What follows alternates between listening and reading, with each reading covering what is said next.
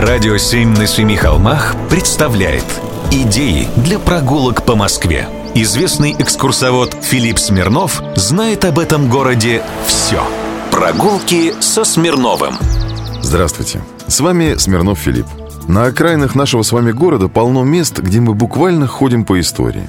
Вот взять, например, местность Воронцовские пруды. На первый взгляд, панельные многоэтажки, суета, реагентами набрызгана. Да и на второй тоже. А тем не менее, здесь истории аж на 700 лет.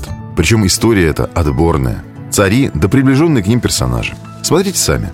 Местность эта названа так по усадьбе Воронцова.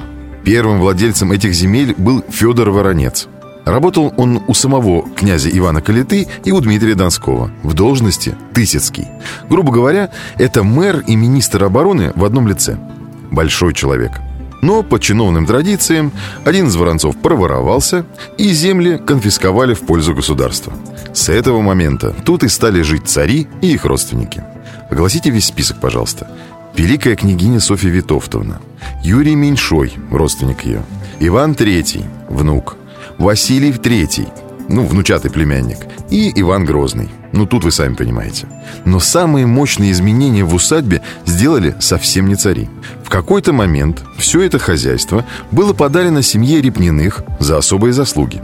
И вот в середине 18 века Петр Репнин поселился в Воронцове и стал работать над созданием собственного подмосковного Версаля – при нем был выстроен новый барочный господский дом, хозяйственные и служебные здания, устроены террасные пруды, французский парк регулярный сад, созданная полотняная фабрика и кирпичный завод. Реновацию продолжила его дочь. Она переделала одну из башен под церковь, а в парке учредила оранжерею. Саму же усадьбу стала сдавать под дачи московской элите. Один из жителей этих дач вызвался построить тут секретный завод по строительству воздушного шара – для того, чтобы забросать грязью, гранатами и нечистотами самого Наполеона. По чиновным традициям выделили бюджет, разрезали красную ленту на открытии, ну на том дело и заглохло. А вы говорите «Роскосмос». После этих авантюр усадьба заглохла. Ее поделили на много дач, а от былой красоты остались только пруды да оранжерея. Затем Воронцова успела побывать совхозом, тюрьмой и опытным хозяйством а в 60-е годы неожиданно прозрели, очнулись и назвали все это памятником культуры. Но к качественной реставрации приступили только сейчас. Хотя и без этого есть на что посмотреть и о чем подумать.